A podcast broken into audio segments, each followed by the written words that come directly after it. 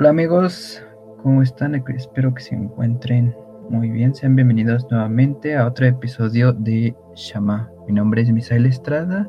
Recordemos que en nuestro episodio pasado estuvimos analizando un poco del libro de Judas. También, como siempre, cada viernes nos acompaña nuestro buen amigo Osvaldo. Hola amigos, eh, qué gusto saludarlos una vez más. Gracias Misa y efectivamente, estábamos eh, analizando la carta. Ahí te falló, Misa, ¿qué pasó? la carta de Judas, ¿sí? Es una carta cortita, pero bastante, eh, vamos a llamarlo, profunda en cuanto a contenido. Y pues eh, el día de hoy vamos a tocar el siguiente tema de la misma carta que se llama, que se titula Contra las falsas doctrinas. ¿Algo que quieras comentar, Misa, antes de comenzar? Vaya, pues un, un texto tan corto solo 14 versículos, creo que se puede sacar demasiado y tiene muchísimas referencias de los de, muchas de muchas historias. La verdad me, me pareció increíble esta parte, pues en 14 versículos casi casi tienen resumiendo todo lo que la, la Biblia narra. Bueno, no toda la Biblia, pero sí en su gran mayoría si tocan como ciertos puntos importantes y pues vamos a empezar con esto. La primera parte fue salutación y ahora va a ser acerca de las falsas doctrinas. Y pues nuestro buen amigo Osvaldo va a estar eh, comentando e iniciando pues este, este, este nuevo título. Así que pues el micrófono es de Osvaldo y pues ya se saben un poquito la dinámica pongan mucha atención e igual pues tomen sus notas porque creo que cuando analizas, cuando escuchas acerca de lo que se está reflejando en la palabra de Dios y cómo es de que se puede desmenuzar, eh, podemos, debemos de saber cómo aplicarlo y, y cuándo es que debemos aplicarlo o cómo es que están sucediendo estas cosas, porque inclusive cada una de las de los episodios anteriores que hemos hecho, pues al menos yo y, también espero yo y Osvaldo también se da cuenta de ciertas uh, cosas que nos, no nos habíamos dado cuenta. Así que pues e igual pues los invitamos, como en el episodio pasado, que también analicen toda la Biblia, pues está repleto lleno de secretos y pues no son todos los secretos que Dios nos puede dar, pero sí una parte que podemos ir aprendiendo, analizando comprendiendo y viviendo lo que es lo más importante. Así que, pues, amigo Osvaldo, te dejo el micrófono. Así es, amigo, gracias. Bien, vamos de lleno al versículo 3 de la carta de Judas, ¿sí? Dice, contra las doctrinas, contra las falsas doctrinas, perdón. Dice, amados, eh, bueno, antes, perdón, eh, seguimos leyendo la versión Biblia textual, ¿sí? Este, esta versión la podemos encontrar en internet, así como física. Entonces, Tal vez eh, los estemos dejando ahí los links para que ustedes puedan también, em, pues sí, leer la Biblia, ¿no? No es necesario tener una Biblia física, sí es, es eh, bueno, es otra experiencia, ¿verdad? Pero no, no te limites, si no tienes tu Biblia física, no te limites, ¿sí? Internet, en Internet están eh, varias versiones, hay una página y ahí están todas las versiones que se te ocurran. Entonces, volviendo, estamos en la Biblia textual. Dice, amados, poniendo toda diligencia en escribiros acerca de nuestra común salvación, tuve necesidad de escribiros exhortándoos que contendáis ardientemente por la fe que de una vez para siempre fue transmitida a los santos. Versículo 4, porque han entrado disimuladamente ciertos hombres impíos destinados desde antiguo para esta sentencia, los cuales convierten en lascivia la gracia de nuestro Dios y niegan a Jesucristo, nuestro único soberano y Señor. Y bueno, eso es lo que dice la Biblia y a mí me gustaría comentar con respecto de dos cosas. En el versículo 3 tenemos común salvación. Esta versión así lo dice, ¿no? Común salvación. Ahorita Esperemos que Misa tenga la oportunidad de leernos eh, otra versión. Me parece que él estaba manejando otra versión la vez pasada, pero de momento, eh, común salvación. ¿Esto qué nos lleva a pensar? Bueno, común salvación podemos pensar que es una común, es una salvación, perdón, para todos. Realmente no hace distinción, no hace distinción de judíos o de gentiles, no hace distinción entre, eh, no lo sé, personas de cierto país, de cierta cultura, de cierta, no lo sé, ¿sí? Dice común, común, o sea, es de todos, es de todos los que quieran acercarse a Jesús, creer en Él y aceptar, el, a mí me gusta llamarlo el intercambio, ¿sí?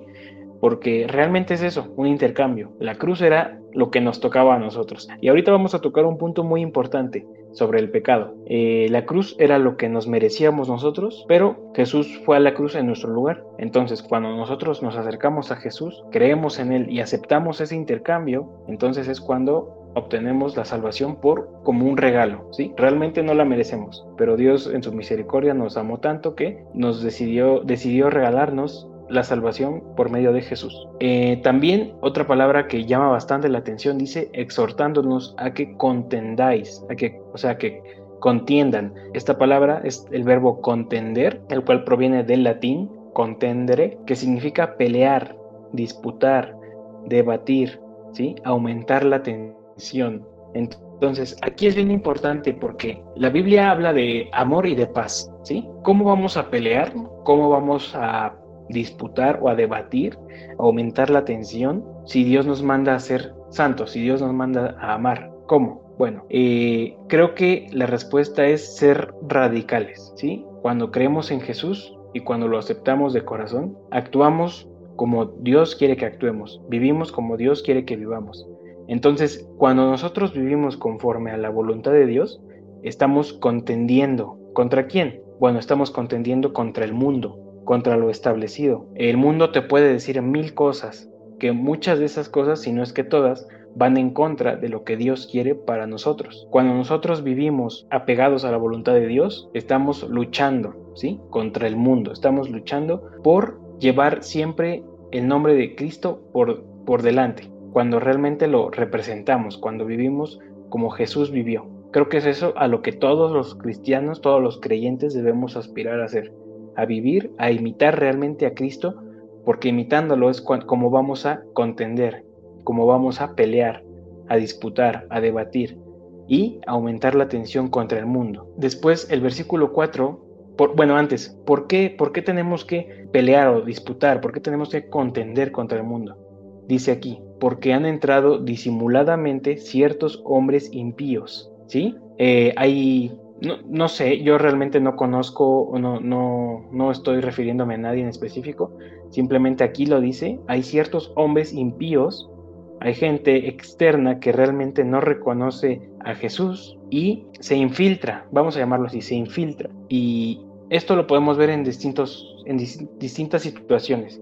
Por ejemplo, eh, Misa, ¿tú qué podrías comentar? Bueno, tal vez no respectivamente de esto de los hombres impíos, pero de lo que he comentado, ¿qué podrías compartir, Misa? Gracias, amigo. Pues sí, simplemente contender contra el mundo. Recordemos que Pablo nos dice, ¿no? En una carta que dice que nuestras luchas no es contra carne ni sangre, sino, sino contra principados y potestades. O sea, nuestra lucha no es con los no es con, la, con nuestra propia carne, bueno, no es, con, no es la lucha, no es contra otros hombres, no es contra no es contra nuestros hermanos, no es contra nuestros padres, sino es contra los ideales que el enemigo ha puesto sobre este mundo, los ideales que ha hecho el enemigo a que otras personas volteen a otras doctrinas, otras religiones. Recordemos que el principal título de aquí es eh, eh, falsas doctrinas. Entonces vamos a eh, ir viendo ciertas similitudes en, que, en, las doctrinas que se han establecido en la tierra y que Judas ha escrito en esta carta efectivamente y que se han cumplido. Yo les mencioné en el primer, en el primer episodio. Estamos leyendo un una carta que prácticamente estamos viendo actualmente y que se, se bueno, que se vivió después de la partida de Cristo, aún sabiendo que Cristo vivió, murió y, fue un, acto que llevó a todo el mundo, tan solo vemos que aún esas cosas que se quedaron en el pasado, aún en la muerte de Jesús, seguirán existiendo, siguen existiendo. ¿Cuándo se terminarán? Cuando venga Cristo. Pero obviamente es algo que como tal nosotros como cristianos debemos de vivir, como decía Osvaldo, no, no, no, no discutirla, porque la palabra no se hizo para discutir. inclusive entre, propios hermanos han llegado a haber casos en que se pelean, ah, es que la, en la Biblia dice esto y esto, ¿no? O sea, toman como la Biblia como una espada contra su hermano y no, y no es eso, sino que la Biblia está escrita para utilizarla como espada, pero contra el enemigo, contra las, los ideales que otras personas han puesto. Por eso dice que los impíos, o sea, hace referencia no al, no a los, eh, no a algo malo, sino que hace referencia a, alguien que es diferente a lo que Cristo establece y lo que Dios establece a través de todo este tiempo. Y pues hasta ahí me sería todo y pues regresamos con nuestro buen amigo Osvaldo. Así es, Misa. Sí, precisamente, ¿no? Eh, Muchas veces en el mismo círculo cristiano precisamente entran personas, pero el, enemigo no es la persona, ¿sí? El enemigo no es la persona, sino, la, como bien dice Misa, la idea, el ideal. Incluso voy a decir algo bastante interesante. Em, la palabra religión también viene del latín, como casi todas las palabras del español, y esta palabra se compone de, se compone de dos raíces, re y ligare, ¿sí? Religare. Re hace referencia a que se repite o que vuelve a, ¿sí?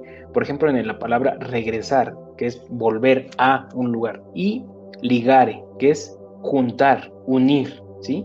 Entonces, una religión precisamente hace esto, vuelve a juntar, vuelve a reunir, ¿sí? Con esto en mente, entonces podemos ver que muchos movimientos que vivimos o que se viven actualmente en México, en tal país, en tal país, en todo el mundo realmente, básicamente son religiones, ¿sí? Porque están juntando a, un, a, una, a una cantidad de gente, pero lo que, o sea, el enemigo en eso no es la gente, ¿sí? No es las personas, es esta falsa doctrina. Recordemos el título, falsa doctrina, ¿sí? Y precisamente, ¿no? ¿Cómo sabemos que una doctrina es falsa? Bueno, aquí nos dice, las cuales convierten en lascivia la gracia de nuestro Dios, niegan a Jesucristo, nuestro único y soberano, nuestro único soberano y Señor. Más adelante vamos a tocar, eh, bueno, vamos a citar un versículo. De momento vamos poco a poco, ¿sí? Y vamos a pasar al versículo 5 que dice, eh, y quiero recordaros a vosotros que sabéis todas estas cosas, ¿sí? Recordaros a vosotros que sabéis. O sea, aquí Judas escribió como, vamos a decirlo, con trampa. ¿Por qué, por, qué con trampa?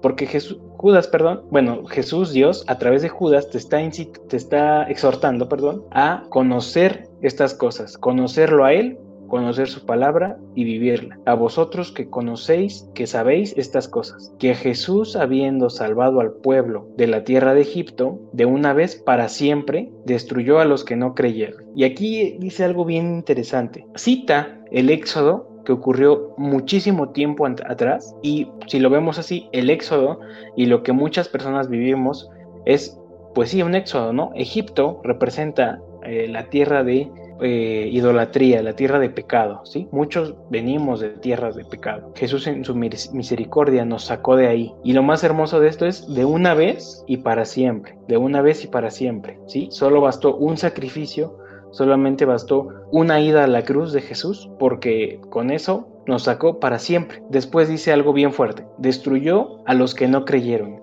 Y aquí hay algo muy interesante. Eh, si lo vemos así a simple vista, podríamos llegar a pensar que, eh, pues, vamos a decir lo que Jesús o Dios es malo, ¿no? ¿Por qué? Porque destruyó. Pero bueno, y también más adelante en el versículo 7 vamos a ver lo mismo. Y lo más fuerte de esto es que dice, y después destruyó a los que no creyeron, ¿sí? Y esto es fuerte, ¿por qué? Porque puede parecer que Jesús es malo o que Dios es malo. ¿Por qué? Dice, después destruyó a los que no creyeron. Pero aquí es, es, importante tener o leer esto desde la óptica correcta y más adelante lo vamos a ver otra vez en el versículo 7. De momento, eh, pues Jesús, Dios y el Espíritu Santo no destruyen, ellos crean. Y esto lo podemos ver desde Génesis, ¿sí? Que si bien en Génesis Dios permitió un diluvio, Él no destruyó la tierra, ni al humano, ni a los animales. Él seleccionó a Noé, que era un hombre justo delante de él, para iniciar de nuevo. Entonces, Dios en su misericordia siempre busca iniciar de nuevo, no, no destruye, ¿sí? Solo salva. Entonces, ¿quién destruyó si Dios no fue, ni Jesús? Bueno, lo que destruyó fue la incredulidad, ¿sí? Si tú no crees en Jesús, no te puedes salvar porque no crees en Él. Y voy a poner un ejemplo muy, eh, muy simple, ¿sí? Imaginemos que estamos en la estación de metro y el metro ya se tardó, ¿ok? Entonces, si tú crees que el metro no va a pasar o no crees en el metro como tal, si dices, no, pues no va a pasar, mejor me voy, entonces te sales de la estación y después el metro pasa. Entonces, si tú no te pudiste subir al metro, ¿de quién fue la culpa? Del, del conductor que, que pasó tarde y que no fue a decirte, o sea, que no se bajó del vagón y te fue a avisar, ya, ya vine, ya puedes subirte, o de, de ti, que no, no, no tuviste esa fe para esperar al vagón, a esperar al metro y poder subirte, ¿sí? Así es Jesús, ¿no? Él no llega tarde, esa es la diferencia. Si nosotros tenemos fe en Jesús, podemos subirnos, ¿sí? A la cruz para ser salvos. Entonces, lo que destruye es la incredulidad. Lo que no nos permite subirnos es la incredulidad, porque dice, destruyó a los que no creyeron, ¿ok? ¿Tienes algo que comentar aquí, Misa? Pues creo que sí, son, son este, dos aspectos que Osvaldo toca, fe y paciencia, porque hay que saber que las obras sin fe pues son muertas. Ahí viene la destrucción. O sea, todo lo que hagas sin fe eh, es como si no, no, hubiese valido. Y la paciencia es esperar la respuesta de Dios. Y además no confundir en que, ah, bueno, es que Jesús dijo que iba a venir otra vez y mientras yo hago lo que yo quiera. No, eh, Jesús está aquí, está, bueno, está aquí por medio de su Espíritu Santo que dejó y recordemos como dice Albaldo está Dios Jesús y el Espíritu Santo que son es un espíritu es una persona tripartita o es un espíritu tripartito que es Dios en su es en su omnipotencia Jesús en su humanidad y el Espíritu Santo que es el consolador entonces son tres recordemos pero es una son tres diferentes personajes, digamos así, pero son a una misma esencia. O sea, Jesús sigue siendo parte de Dios y es Dios. El Espíritu Santo es parte de Dios y sigue siendo Dios. Entonces, Jesús vive aquí y es por ello que Jesús ve lo que tú haces, tú, lo que tú realizas. Entonces, Jesús nos sacó del, de Egipto, de, de, de un pueblo lleno de falsos dioses, para siempre. O sea, si te saca Jesús es porque de verdad aceptaste a Jesús. O sea, no es para regresar nuevamente a lo que, a lo que eras antes. Es, llegué a Jesús y es para siempre. O sea, seguir en el camino, seguir. ¿Por qué? Porque si, si no, si, no realizo esto, aquí viene la destrucción, o sea, pero no destrucción humana, sino destrucción en espíritu. Recordemos que Dios fue quien endureció el corazón del faraón. Entonces es lo que va a hacer, o sea, Dios lo que va a hacer es endurecer tu corazón y cuando venga el juicio, pues ahora sí, prácticamente ahora la destrucción. Pero mientras te está dando, tiempo, Dios está siendo paciente y ahora te toca a ti estar cerca de Él y ser paciente. Ahora sí, con eso finalizaría mi participación. Regresamos con los Ok, bien, vamos al versículo 6. Y aquí este versículo está bien interesante. Dice, y los ángeles que no guardaron su estado original, sino que abandonaron su propia morada. Los ha mantenido bajo la oscuridad en prisiones eternas hasta el juicio del gran día, ¿sí? Y aquí describe básicamente lo que ocurrió con los ángeles, ¿sí? Los ángeles que pues básicamente estaban con Dios y, y pues yo puedo ver o puedo pensar que muchas veces nosotros mismos nos parecemos a estos ángeles. ¿Por qué? Porque ellos abandonaron a Dios, No guardaron su estado original de ángel. Dice, abandonaron su propia morada, abandonaron su propia morada con Dios. Y yo me pongo a pensar, ¿por qué? ¿Por qué lo abandonaron? Y es algo que nos ocurre muchas veces. Buscamos en otros lugares lo que solo Dios nos puede dar. Y muchas veces eso hace que lo abandonemos. Ya nos sacó de Egipto, ya tuvo misericordia y paciencia con nosotros, pero muchas veces nosotros no no guardamos ese estado santo que Dios nos da. Volvemos a Egipto, ¿sí? Abandonamos nuestra morada y entonces pues Tal vez, ¿no? Aquí, aquí es algo muy eh, variable. Bueno, Dios ciertamente sí te va a, o va a haber un juicio, un gran juicio final, ¿sí? Eh, dice la Biblia que hay que buscarlo mientras todavía puede ser hallado. Hay un ejemplo que también eh, nuestro pastor Manuel, que nos acompañó hace algunos episodios, nos dice que cuando el mar se aleja, se aleja, se aleja y las olas ya no vienen, ¿por qué es? porque se acerca un tsunami, ¿no? Y algo así es Dios.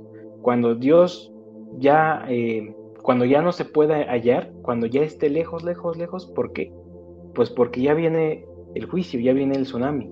Entonces hay que buscar a Dios mientras pueda ser hallado. Ok, y bueno, de esto puedes comentar algo, Misa. No, sin comentarios, creo que has explicado todo correctamente. Si quieres, pasamos a, lo demás. ok, bueno, Vamos al versículo 7 y aquí este versículo lo relaciona un poco con el 5. Dice, así como a Sodoma y a Gomorra y las ciudades vecinas, las cuales de la misma manera que ellos, habiendo fornicado e ido en pos de vicios contra naturaleza, sirven como ejemplo al sufrir el castigo del fuego eterno. ¿Sí? Y aquí lo mismo, ¿no? Lo mismo que en el versículo 5. Pues, si lo leemos o si lo leemos a simple vista, sin la óptica correcta, lo mismo, podemos pensar que Dios es malo. Y de hecho, muchas personas, eh, precisamente ateos, se sujetan de estos versículos porque leen esto y dicen, ah, Dios destruyó Sodoma y Gomorra, perdón.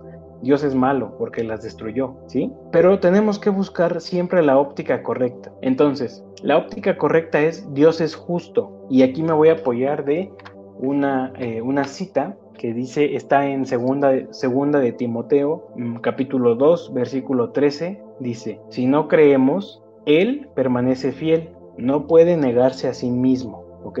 No puede negarse a sí mismo. Entonces, Dios es justo. Dios no puede negar esa justicia de Él. Ahora, hay que tener aquí también en mente una verdad fundamental. El pecado trae muerte. Dice, Sodoma y Gomorra, ah, habiendo fornicado, es un pecado, e ido en pos de vicios contra la naturaleza, pecado, ¿sí? Trae muerte. El pecado trae muerte. Dios no. Cada quien o cada persona el pecado de cada persona trae, traía muerte, trae muerte. ¿Cómo podemos salvarnos? Bueno, eso es algo que ya hemos dicho miles de veces y no nos vamos a cansar de decirlo. Solamente Jesús puede salvarnos, ¿sí? Entonces, Dios en su misericordia trajo a Jesús para que podamos ser salvos, ¿sí? Volviendo a la verdad, el pecado trae muerte, Dios no. Dios, al contrario, trajo salvación, trajo a Jesús. Entonces, eh, y también vemos, ¿no? Sodoma y Gomorra se dejaron llevar Dice, en pos de vicios contra la naturaleza. Esto es una ideal, esto es una doctrina falsa. Pos de vicios contra la, naturaleza. Y como ejemplo, también dice aquí, sufrieron el castigo. El castigo que ellos mismos se buscaron.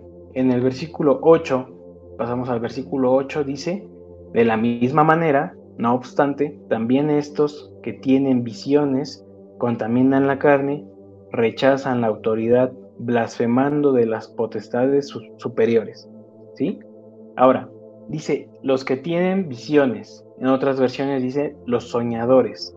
Y aquí podemos pensar, bueno, José era un soñador. ¿Cómo vamos a saber que un soñador es bueno o es malo, no? Que un soñador pertenece a Dios o no. Bueno, bien simple, la Biblia es el filtro. Todo lo que escuchamos, incluso este mismo podcast, Siempre, todo, todo, todo, tenemos que pasarlo a través de la Biblia. Cualquier prédica, cualquier, cualquier cosa, cualquier mensaje en una iglesia que escuchemos, siempre tenemos que corroborarlo con la Biblia. Siempre. ¿Y cómo vamos a saber que algo viene de Dios o no? Bueno, la misma Biblia nos da la respuesta. Si nos vamos a Primera de Juan, capítulo 4, versículo 2, Primera de Juan 4, 2, dice, en esto conoced el Espíritu de Dios. Todo espíritu que confiesa que Cristo ha venido en carne es de Dios. Y todo espíritu que no confiesa que Jesucristo ha venido en carne no es de Dios. Y este es el espíritu del anticristo. ¿sí? dicho de otra forma, todo toda persona, todo mensaje, todo lo que escuchemos que eh, alza el nombre de Cristo, que busca a Cristo, que busca imitar a Cristo, es de Dios. Todo lo que no, pues es de el enemigo, es del anticristo, ¿ok? Entonces, siempre la Biblia va a ser nuestro, nuestros lentes, va a ser nuestro filtro. ¿Qué, puedes comentar al respecto, Misa?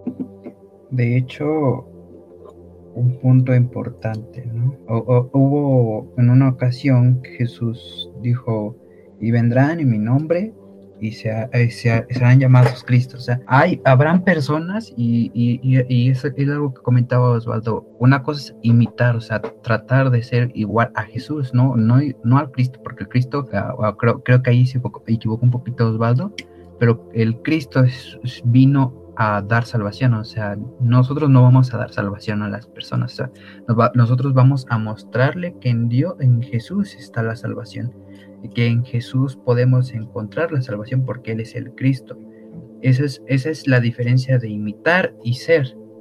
No, no ser, o sea, no ser de, ah, yo soy el Cristo y yo, yo voy a hacer que sea salva a tal persona, ¿no? O sea, no, te, no, es, no es algo que nos corresponde a nosotros como humanos.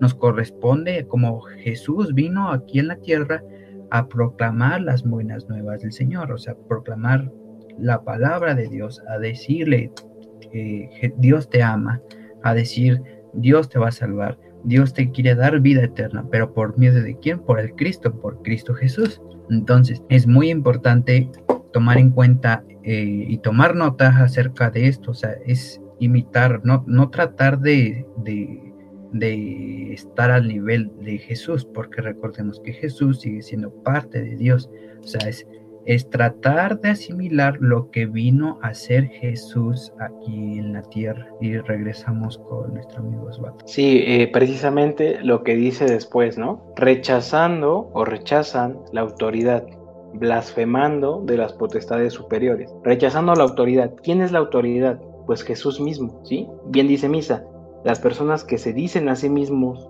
iguales que Jesús, están rechazando una, rechazando una autoridad porque se están colocando al mismo nivel. ¿sí? Y entonces eso los lleva a blasfemar. ¿Y qué nos lleva? ¿A, a dónde nos conduce la blasfemia? Bueno, nos conducen precisamente a pues estar en contra, ¿sí? Principalmente de Dios, de las potestades superiores, dice aquí, ¿sí? Entonces, también, eh, y esto también lo podemos ligar o relacionar con el versículo anterior que dice que Sodoma y Gomorra vivían de una manera eh, fornicando, ¿sí? En pos de vicios contra la naturaleza. Y en el 8 precisamente dice, contaminan la carne. Entonces, vivir en una vida eh, inmoral es producto de una carne, una vida contaminada. Y esto a su vez nos lleva a blasfemar. Por eso vemos que hay muchas personas que niegan rotundamente a Jesús, niegan rotundamente a Dios, pero recordemos, el enemigo no es esa persona que dice Dios no existe. El enemigo no es esa persona que ataca a Dios. El enemigo es la idea que se ha plantado en su, en su ser, en su persona, ¿sí? La misma Biblia dice, como también comentaba Misa, la lucha no es contra personas, no es contra carne, no es contra nuestros compañeros, no es contra, no sé, contra las demás personas, es contra potestades, es contra ideales, contra falsas doctrinas. Y bueno, el último versículo eh, que yo voy a leer es el 9. Eh, es un poco em, profundo realmente, ¿sí? No, no me siento capaz realmente de poder abordarlo de una manera correcta, porque dice, mientras que el arcángel Miguel, cuando disputaba con el diablo, contendiendo por el cuerpo de Moisés, no se atrevió a proferir juicio de maldición, sino que dijo el Señor te reprenda. Y lo único que yo puedo rescatar o compartirles a ustedes de este versículo 9 es que como hijos de Dios no tenemos nada, realmente nada, que ir a buscar al diablo o tratar de acercarnos a él. Nosotros somos pueblo escogido, somos para Dios. Es más, ni siquiera tendríamos que estarlo mencionando. Aquí lo mencionamos porque Judas lo mencionó. ¿Sí? Nos está, Judas nos está diciendo lo que ocurrió con el arcángel Miguel, cuando contendía con el diablo por el cuerpo de Moisés. Y ya, no se menciona más, o no debería de mencionarse más. Entonces, lo único que yo puedo compartir es, siempre fija tu mirada en Jesús. Al único que tenemos que prestarle atención es Jesús. Jesús y Jesús. ¿Sí? Y bueno, ahora sí, le paso el micrófono a Misa para seguir leyendo los siguientes versículos. Claro, pues sí, muy, muy, muy sabio lo que hizo nuestro buen amigo. Pues va mucho más allá, ¿no? Hay, hay, hay un libro específico que nos cuenta sobre la caída, de, bueno, sobre este, este caso, de cuando el diablo trató de, bueno, vamos a, uno de los versículos que tocó Osvaldo que dice que eh, los ángeles contendieron contra Dios o bueno, se salieron de la de la luz de Dios, de su, del cielo, se desobedecieron prácticamente. Y ahí vemos pues, lo, lo, que el diablo hizo, bueno, Satanás, lo que hicieron varios. Entonces, lo que aquí relaciona sobre Miguel y Moisés, de que el diablo estaba sobre Moisés, pues es una historia que pues podemos, que es muy larga, que muy, muy, no, no podemos tocar, porque pues obviamente pues eh, entiendo que es muy, muy fuerte. Entonces, lo único que sí puedo decir es de que Jesús jamás eh, maldijo. Igual, es otro ejemplo que nos pone Jesús, no maldijo a un demonio, sino que les dijo eh, fuera, eh, que se fueran, ¿no? Que, que dejaran el cuerpo, que, que, el cuerpo fuese liberado, pero por medio de quién? De, de Dios, o sea, que, el nombre, que, que Dios te reprenda, dice, ¿no? Entonces, Dios es el único que tiene el poder de sacar a Satanás de alguien, o al menos sus los espíritus, los espíritus malignos. O sea, misma, mismo ejemplo Jesús nos pone, que él solo no podía, que siempre era con la ayuda de Dios. Y es lo que, lo que Judas nuevamente nos vuelve a escribir. Recuerden, o sea, volvemos al 7, para recordarles. Entonces, todo esto que nos escribes recordándonos de lo que Jesús hizo, de lo que pasó antes y de lo que debemos de hacer, de lo que Dios va a hacer con nosotros. Entonces, el único que puede reprender al, al diablo es Dios, porque Él es el creador porque Él es el, omnipotente. Entonces, obviamente es, nuevamente tocamos, nuevamente lo que dice Osvaldo y lo que me refiero yo, es, es un punto en que, eh, o un tema que pues es muy, muy, muy profundo y que tienes que tener la negligencia de saber con qué tocas, porque puede, podemos decir algo incorrecto y pues se hace otra falsa doctrina, ¿no? O estamos proclamando una falsa doctrina. Y bueno, pasamos a nuestros siguientes versículos. Yo, yo, ah, yo en cambio se los voy a leer en la traducción lengua viviente, lo que la traducción lengua actual, la TLA, y dice, sin embargo, esta gente insulta hasta que no lo conoce, se comportan como los animales que no conocen las cosas, pero no las entienden. Y por eso terminan destruyéndose a sí mismos. Nuevamente, recorde, volviendo a lo que pasó en Egipto, el faraón se negaba a lo que Dios decía, el faraón se negaba a lo que Dios les decía a Moisés y le decía, le decían, no, deja, deja ir al pueblo de Dios, deja ir a que la laven, deja ir a que pues sean libres, ¿no? Y el faraón, no, pues que sí, ¿no? y era su sí eh, a media, o sea, eh, les ponía inclusive más trabajo les, y les dijo, no, pues no los voy a dejar a ir ahora por eso. Entonces su corazón se estaba, se estaba endureciendo, se estaba haciendo piedra. ¿Y qué es lo que vino a hacer? A traer, traer destrucción. Vino a que todos los niños se murieran, vino a que los soldados se, se ahogaran en el mar, vino a que cayeran plagas sobre los egipcios. Entonces, es bien, viene todo eso, viene toda destrucción hacia aquellos que niegan lo que no conocen. Volvemos a los ateos. Los ateos insultan a Dios, insultan lo que no conocen. O sea, cuando nosotros cuando un cristiano predica y una persona lo niega y dice, no, es que Dios es falso, Dios es tal, tal, tal, tal, tal, es, no, está, no está negando a la persona, está negando lo que Dios ya estableció. Y, y dice, se comportan como, como animales, o sea, ¿qué vemos como con, los, con los perros, ¿no? Que ahorita se escuchan cómo están ladrando, ¿no? los perros eh, atacan aquello que no conocen, o sea, o sea, vemos al perro más, más bravo, ¿no? Podemos decir el pitbull, ¿no? O sea, ataca aquello que no conoce, si no le enseñas a qué, qué es, pero no, y, y efectivamente no entienden que es alguien como él, no entienden que, que no les va a hacer daño, o sea, actúan por actuar, Y, es lo que mismo que hace inclusive a veces el hombre o es el humano, atacar aquello que no conoce, lo insulta y a pesar de que no lo puede comprender, ¿por qué? Porque sus ojos no han sido abiertos. Recordemos que Jesús vino a abrir los ojos del humano, del, hombre, del hombre. Vemos una historia que vimos recientemente en un en un servicio de propiedad de jóvenes, igual con el pastor de con el pastor de jóvenes que tuvimos aquí, con Manuel, y mencionaba, mm, mencionaba esta parte, que vivan dos, dos,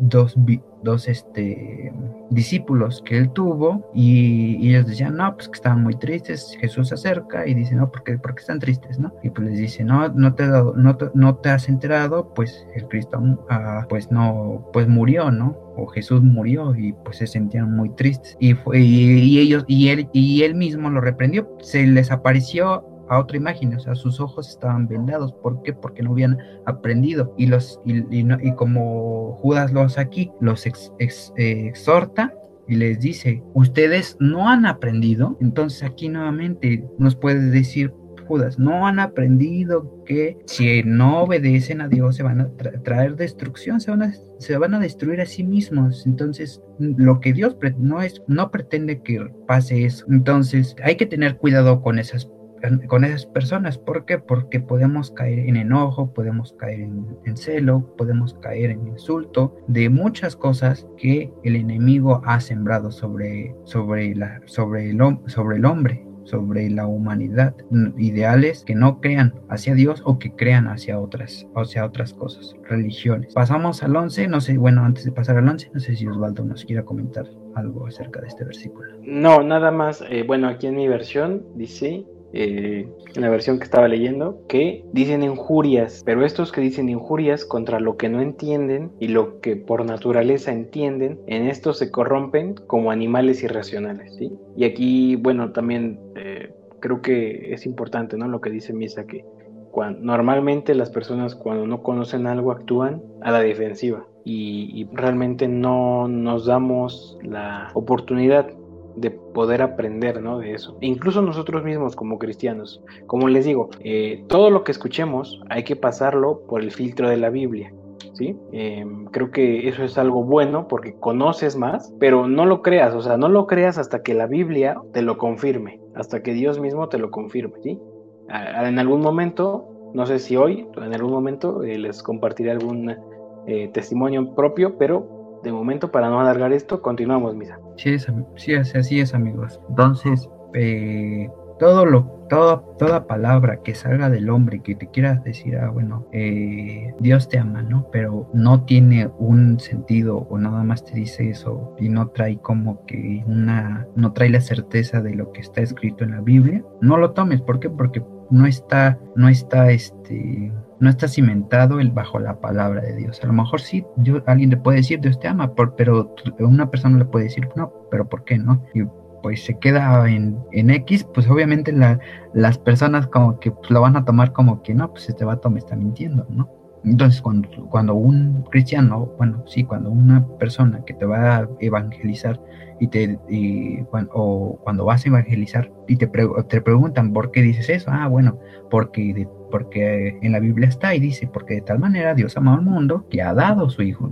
Entonces, toda palabra o toda cosa que pueda salir tiene que estar cimentado bajo la palabra de Dios. No podemos hablar por hablar nuevamente. Entonces, creo que llevamos bastante tiempo. Sin en cambio, yo creo que este episodio lo vamos a dividir en dos partes. Igual, si lo quieres cortar hasta este, hasta este minuto, tú lo puedes realizar para que nosotros posteriormente este, esta parte este, esta parte la vamos a recortar y vamos igual el mismo día se va a sacar una segunda parte que va a ser del 11 al 14. Entonces, digámosle aquí, esta es la primera parte. No sé, este.